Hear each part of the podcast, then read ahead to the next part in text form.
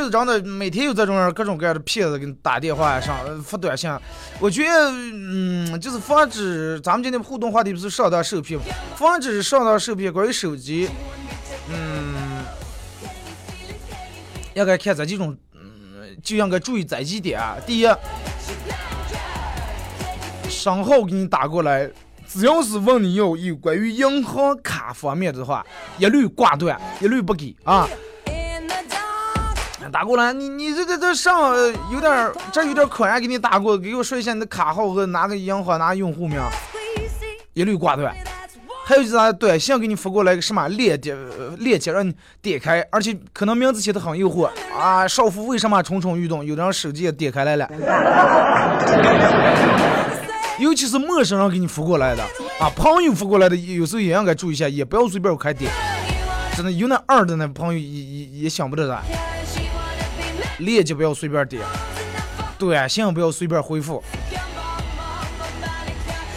尤其给你发那中奖信息啊，帮跑吧兄弟，我是歌手什么，又把你抽中了一万块钱苹果笔记本了，十万块钱了，请登录什么什么网站，登录以后领取。如果能做到这三个一律的话，呃，应该是上当受骗的几率会减小很多很多，是吧？陌生号打过来要银行卡的一律挂掉啊，链接的一律这个爆开点，让短信上回复的一律不回复，是吧？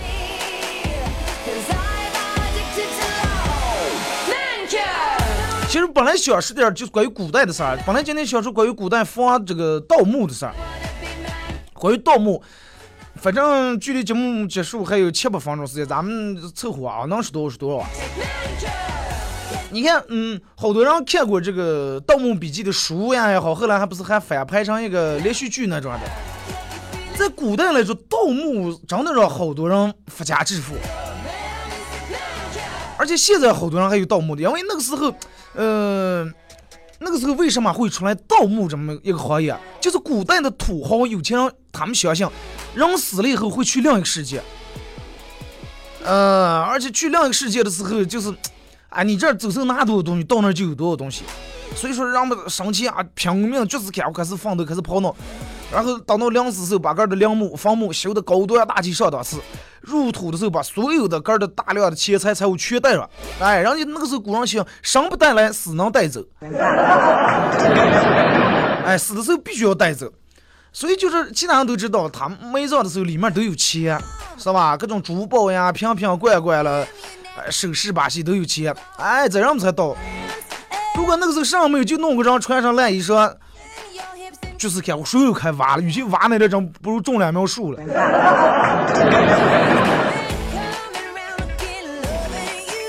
你看那个时候就是，人不管给人要讲就厚葬厚葬，各种财宝啊，珍珠、瓦器、金银、铜器、五金煤。因为厚葬这个风俗才是引发盗墓的其实主要原因。人们谁也知道咱里面有有东西了，弄开了，弄开弄对了的话，挖开了一个再不够花了。啊，直接金盆洗手，这以后干不用干了。而且那个时候可能好多就是盗墓都是祖传的，是吧？一辈一辈，哎，祖父下来儿子都是出来这种各种盗墓手艺。越是土豪的墓，肯定就越容易招灾，那是不用说的。那么作为土豪中的土豪，那个时候的帝王呀、君主呀，把戏。啊，你说在他们活的时候就开始惦记了，这就死了以后，坟让人们挖出来多不好啊！不是东西丢不丢啊，再叫人家翻出来，然后人们就开始想各种各样的这种防盗墓的办法。你看那个时候，曹操，曹操当时本来是一个多疑的，曹操当时个个给个盖了七十二个墓。对啊，七十二个墓，就刚你，就跟咱们平时看变魔术一样，扣的三个碗，里面放个棉花袋，让你猜在哪里面，然后再扣了七十二个。你要挖错的话，真的再不够挖了，七十二个。你看咱们成吉思汗陵，成吉思汗陵到底在哪那了？不知道。有人说鄂尔多斯，有人说鄂尔多斯那儿也不是。你看，其实不是每个帝王都像成吉思汗一样，大多数的帝王陵墓还是人们都知道，啊，知道在哪那有，大概知道个方向在哪，但是现在保护了，要么不让弄，要么人们说在里面有什么机关，有什么让弄不开，是吧？而且那个时候的皇帝大多数都愿意上来，哎，把这个墓扣住山，哎，藏在这个山洞里面。你看，就跟武则天他们那个时候就是弄这么一招，把这个坟墓啊弄在山洞里面，挖一个这么一个洞。把这个棺材直接弄进来，然后用个大块的石头把门封住。你想那么大的石，那么大块的石头，对于那个古代来说，也没有什么机器，也没有什么拖车呀、铲车、挖机。你要凭人工开弄的，那是相当费劲儿。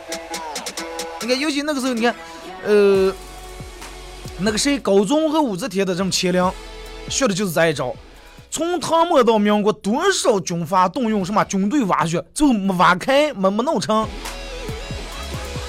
唐朝皇帝十不个十不座陵墓，全让挖光了，乾陵依旧傲立风中，弄不弄不走嘛，对不对？而且那个时候就是和帝王这种坟墓相比啊，普通一点的土豪肯定没有皇上那么排场啊，规模建造那么大，但是人家在墓室，嗯，也是弄得很讲究的。就是从宋朝、明朝以后啊，民间人家发明了一种什么土，挖土要用好几种原料拌起来，三合土、石灰、粘土、沙石，然后浇上桐油，再用糯米浆拌起来，真的坚硬程度不次于咱们现在罐车里面的混凝土。然后把这个用把咱这材料和起来以后，来浇灌这个墓穴。浇灌出来以后，这个墓穴里面是密封的，而且防盗性能太真的太强太强了。其实这就是古代人发明的一种什么来，嗯，这个混凝土吧，对吧？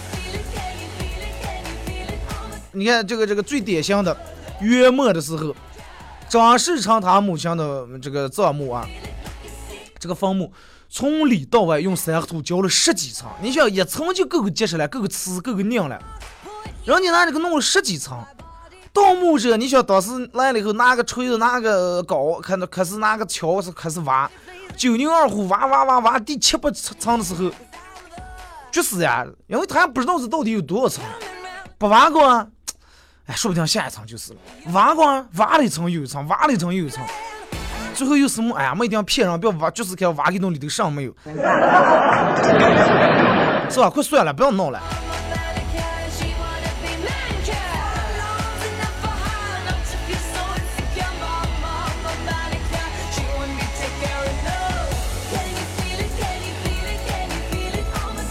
而且那个时候还有一种什么呢？流沙墓，就是墓穴四周全是填满，周围全用这种干的这种沙子，哎，细沙、细明沙，把它填满。少的可能几栋，多的就几百栋就弄了。最底下，哎，墓穴上头整个放一层沙子，厚厚弄成，最上面再弄成咱们普通地这种土。但是流沙墓在当时建造时候是非常困难啊，不是像咱们现在随便啊弄俩上桥车过来翻斗车，一一往里面一倒。交通也方便，也没有大的这种拉土车。但是流沙墓虽然说建造是很困难，防盗效果确实太肯定了。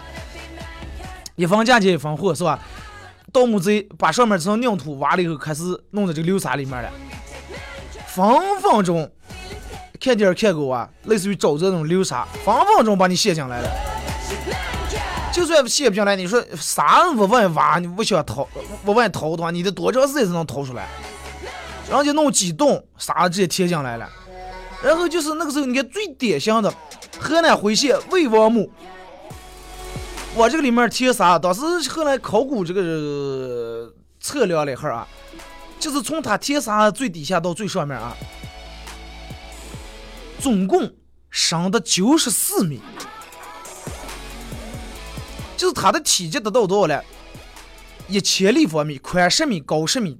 呃，长十米，你想就这么多的沙，就那个时候拿那个烂松桥，要是挖的话，祖祖辈辈真的够挖了，真够挖了。那太困难了，而且沙这个东西不像其他土还好弄是吧？挖一锹一锹铲不了多，全溜了，而且还要有风险，你还随时都有可能漏在这里面。还而且还有嗯这个再稍微机智点，里面弄的什么弩呀，是吧？机关呀。然后进来以后，他触碰一个开关，立马射上塞子。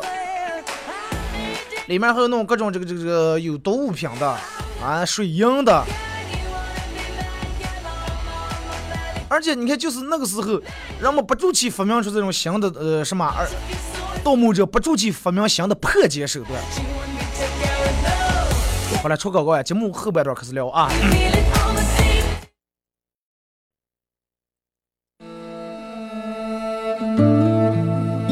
用真挚的声音传递最美的祝福。无论亲情、友情还是爱情，在这一时刻都成为永恒。FM 九十七点七，音乐最动听，最动听。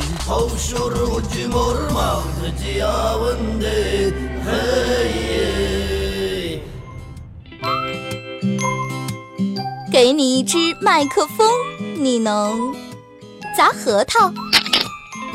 钉钉子，给了它是物理反应还是化学反应？哎哎呦我的妈呀！听他的脱口秀，天天都开心。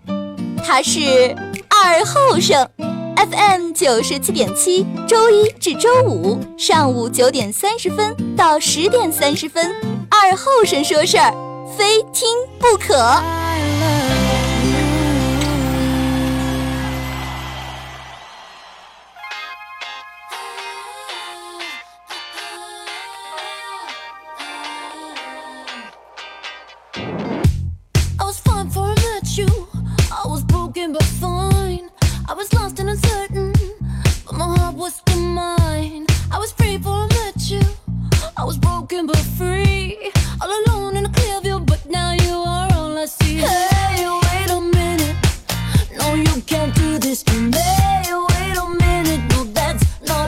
这个一段广告过后啊，继续回到咱们节目《本土方言娱乐脱口秀》节目啊。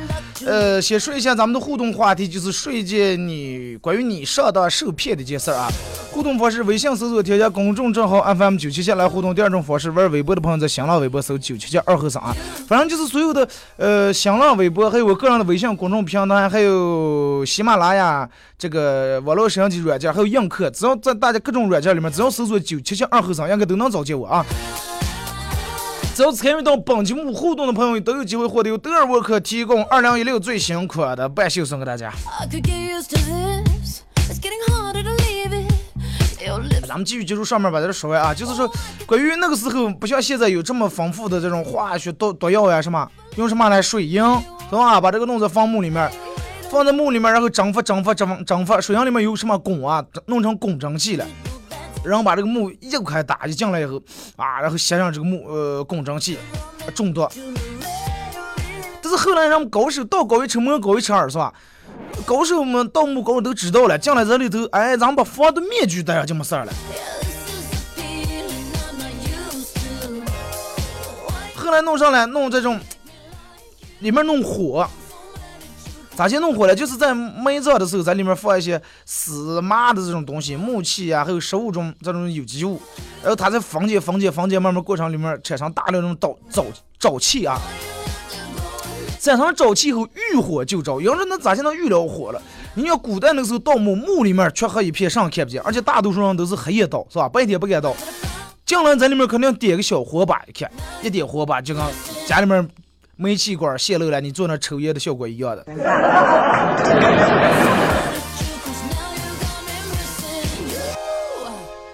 真的，就咱们前面说的都是实打实的这种，是吧？防盗墓的手段，要么弄水银，要么弄流沙，要么弄这弄那的。但是还有一些上来还玩点虚的，玩点假的，就上来就是咋呼你，咋呼一部分胆小的，嘿，比较弱的这种盗墓者。在这玩的最狠的谁了？埃及法老，他们都说，哎哎，埃及法老墓不能进，有诅咒了，有有鬼了，有。然后弄那弄点咒语啊，谁扰乱了法老的是这个这个呃休息啊，死神将会降临到他的头上。啊，然后人们就怕了，哎呀，不能不能，这个人家这个又说起又叫又又服了，这是。中国也有这种类似呃盗墓这种墓的这种诅咒，写的上来大多数就是类似于断子绝孙这种，就跟咱们现在墙上你们家住平房，墙上写个啊，在此地大小便者，全家这那，一回事儿啊。其实就那么就那么个道理。你看那个一九八零年的时候，在山东济宁乡发现了一个墓，就是呃墓门上的一个残件，上头写的是啥来？竹竿覆我求者，令绝误户。啥意思呢？就是敢打，只要凡打开我坟墓的人，我就叫他断子绝孙，就跟娃娃骂人话一样。还有一种就是比较典型的这种咒语啊，咒人死。有人在在上写的这些写的，开者即死啊，只要打开此墓者即死。简单霸气，一般的这，如果你要是刚出道的这种盗墓者，哎呀，然后写开者即死，他不要开接着干了。说到这里都有上，不要又开这整个又是毒气又是毒箭，把咱们射死，快算了。稍微有点道行的，哎呀，开者即死了，我就打开。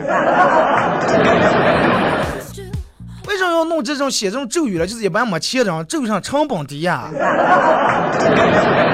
对吧？最低成本，随便写一句话就行了嘛。啊，就跟什么？那么大一片果园，你去，你想摘两颗梨了，让你写的，呃，一打农药，咋叫的？中毒者自负，好多都是假的。哎哎哎，但是在这说一下啊，反正还是建议你们洗一洗。保险期间，不要哪天有人吃这个中毒了，这个口吐白沫来向我说二和尚说是全假的，成了。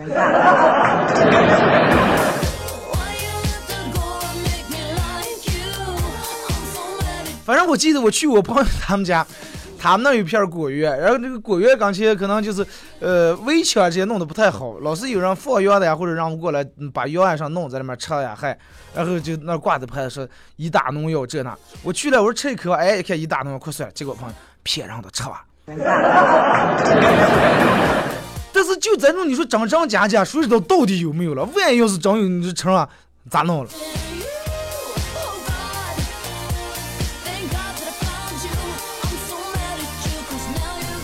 还有一种什么办法呢？就是啥呢？扩穷。人们在墓碑上写的，哎呀，真的，我我此人活的时候欠了多少钱，是背了多少钱欠债，这了那的，欠了屁股债啊，打了一辈子饥荒，还了还了一辈子这个这个啥，临死还坟墓里面上面只有欠条，开棺者替我还债。在这种办法还是只能滤掉一部分最低级那种。哎呀，快不要快弄，弄开咱们图，弄不了咱们顶上做慈善还得给人还钱了。稍微有点头脑人，这不是说明摆着此地无银三百两吗？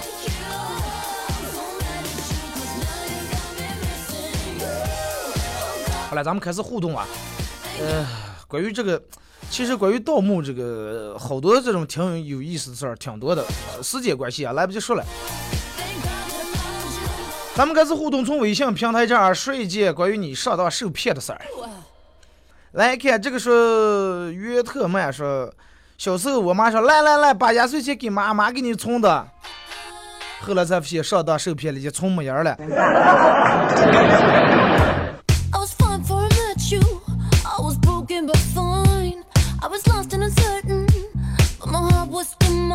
来看 这个是，呃。二哥说：“你刚才说那话时候，你们领导正用眼睛瞪你的，他要能看见的话，他就好了，真的，他就觉得这电脑摆的真的不行。”说二哥，你是微博有病毒咋老司机？微博能有了什么病毒了？我用哪个哪个电脑当也不就这个不行？不是我当不行，其他百米他们当也不行。只不过他们不说，有几张小伙在这说了。他们俩人这电脑不行是，咱在那。关机呀，重启那个说话也不是我一个人，这个电脑这个开机这个按键在那边，我也按不住，还得非得跑过个跑过来。所以我就给你们说一下，这是电脑时间，不然你们还以为，咦，这个主持人总要是在边黑里叨了就不说话。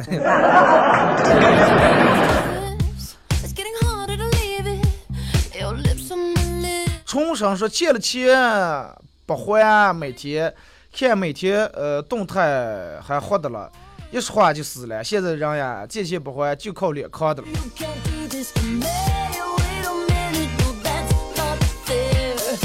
哎，那你说咱这种人，你能把他咋接了？说二哥去医院看病，医生问得了什么病了？哎呀，我得了这个 间歇性的失忆，就是一阵儿失忆了，一阵儿又好了，一阵儿失忆了，有一阵儿一下子一下。那具体是个什么症状了？哎呀，一看见这呃西人女女就忘了跟儿那么跟儿结婚了，一看见丑的就想起来哦，这个我能上了。医生来来来，我出宫，这个病我个人给个人还看不了了。高阳酒头的二哥，你们多会儿搬家？我西区搬了，我去给你们拍照，传在网上，名字叫二后生破产后给人搬东西为生，太不吸引人了，真的。你应该写成二后生因为单位电脑破烂，网速卡慢，最后，呃，最后搬了一台新电脑落荒而逃。魏先生，二哥接到诈骗电话，成员不敢骂啊，说我前段时间接了个诈骗电话，正好当时赶我心情不好，开口就骂，后来我一天，我这电话一天十几个，打一次你就把他拉黑名单了哇，他换号你再拉，换号再拉，打过来你直接不接，呃，或者你当时你知道他每天给你打，你设置成拒绝拒绝所有的陌生来电。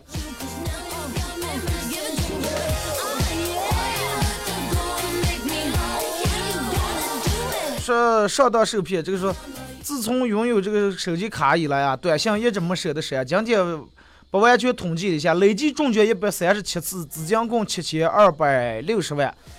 各种 iPhone 手机六十八部，笔记本电脑三十六台，轿车二十七辆，中国芒果卫视二等奖五十六次，被大学录取十五次，儿子让拐卖了二十三次，被法庭传唤三十一次，银行卡有异常三十一次，儿子嫖娼在外地让逮了一百零三次。告诉我，我这一生是否是传奇？简直就是传奇！就是经常有这种骗，那天给我打过电话来说：“哎，你好，说是。”这里是，这里是法院什么什么？我说你这样子把你饿死呀，等等。我说你真有这种骗人的话，结果我在那说的，让让你那边刚那人说啊，这这个人是怎么样怎么样？让你那边还倒骂我的，还嫌我上了就。说二哥你是抹将校尉吧？知道这么多。我要是抹镜的话，真的，我先抹两台电脑放这儿的。说一个房才一千方嘛，我我们挖机一天搞定。废话，挖机还得一天搞定，叫你一个人在那挖，把你真的。男子汉是娘俩不让炸药，都失败出来了吧？没那么简单，你是问要里面的东西了。你一个里面瓶瓶罐罐，唰一个炸药炸了以后，石头全掉下来砸烂了，破损了以后也就没有什么价值了。而且拿炸药炸的话，是不是太暴露了？啊，你那啪一下，不知道人以为那军事演习过来一看盗墓，活逮了吧你？没那么简单，二哥手机也是骗人，呃，电话短信不断，一天平均在十个电话左右。后来没办法，我就设置陌生来电拒接了。之前这种老给我打电话，我也设置陌生来电拒绝。后来发现不行，因为有时候车停堵住人家那儿放那个停车电话，人家一给我打打不通，后来骂的整个人 还还不能做那种有时候。韩磊说：“二哥上当受骗，结婚算不？结婚咋能不算？结婚是最典型的上当受骗呀。”说二哥昨天接了个推销茶叶的，问我喜欢喝什么茶。铁观音、龙井，我沉默了半天，说我爱喝酒，他就把电话挂了，太不给面子了。你还说喝酒？上次给我打过问，平时先生你好，平这这边是福，我不知道是福建还是福建，福建什么铁观音、龙井茶？请问您平时喝什么茶？我说砖茶啊，砖砖砖茶这边也有啊。我说你们那砖茶弄的是什么这啥？我说我们这砖茶是砖做的。啊哈，那不好意思，先生，您口味比较重，这边没有啊。大哥挂了，嘟嘟嘟。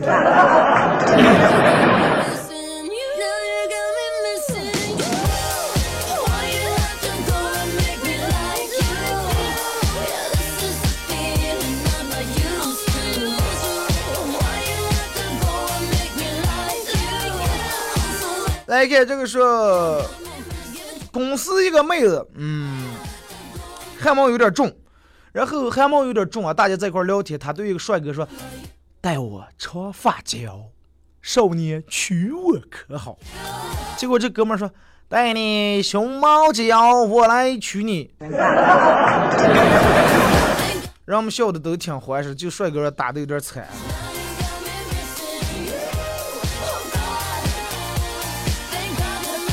一抹红尘，二哥一提这个话题就想塞呀。最上当的事情就是嫁给我老公。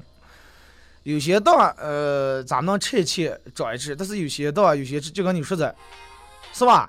一一一上一辈子当。有些人是天天都上当，但是不长记性，出门就上当，当当都一样。那片微博长相思讲说，刚不念书那会儿听这个听人说外地好挣钱，外地机会多。然后就要骗到外地，这个传销组织到了沈阳，去的时候风风光光，回来时候那个样儿呀，哎呀，差点饿死不当提了。上次有我个朋友跟我说过，说好像大多数八零后是不都搞过传销？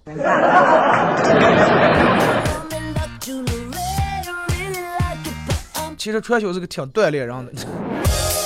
你们看那个有一个男子让骗那搞传销了，三年了多长时间没弄过来，没拉拢过来一个人，最后人家给买火车票打给送回来啊，会啊会啊，真的会。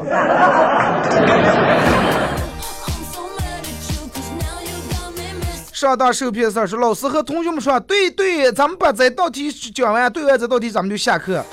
说对的，快把那本书对完呀，不下不了课。白脑两个人说，曾经开这个淘宝网店，由于经验不够多，被一个自认为是团伙作案的人给骗了。你都自认为他是团伙作案了，还能让骗了？骗了，在当时自己很大的一笔钱，一个很深刻的教训呀。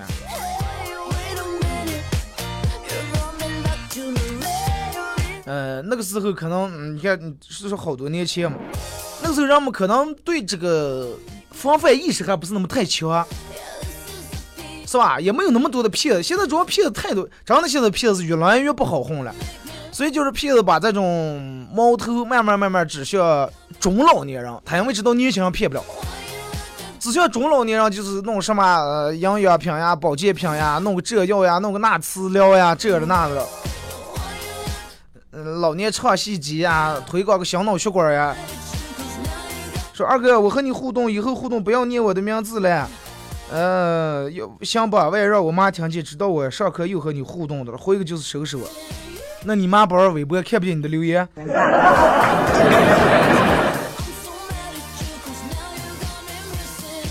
这个说，我太善良。说有一个总有小道消息说，在电视台堵住二哥，结果多次落空，好想一睹二哥风采。我们是广播电视台，但是我们是分分开办公的。电视在那个香花街那儿了，呃，我们在大厦对面这儿。说打车拼车，司机问去哪呀？你说地方，啊上来吧，上来吧，一路顺路。结果一上车就把你放，把你放这 QQ 行吧，把你放那儿行吧，不远绕两步，差两步过去了，啊，离得不远，上当受骗。说小时候问我妈哪来的了，我妈就说捡的。不过大家都是这样被父母骗大的。发现那两个人，我就去广播电台比去电视台见到二哥的几率要大多多，玩硬课见到的更多。蓝色之恋说：“你也去干过传销吗？”没干过，我我要去干过传销的话，我觉得我回来口才应该不是这样，应该比那个比现在强多了。高中时候来了骗人短信，嗯，说妈妈，我和女朋友出去玩把钱丢了，我当时就懵了。那个时候我才念高中呀。所以就说有时候这种骗子呀，他本来想打这张亲情牌，有的父母可能就说啊，赶紧给打点钱，但是这个骗人的几率太小了。好多人都，人家就跟这个说，念书娃娃都没结婚，他是娃娃，他还没交女朋友，他的娃娃都有女朋友了。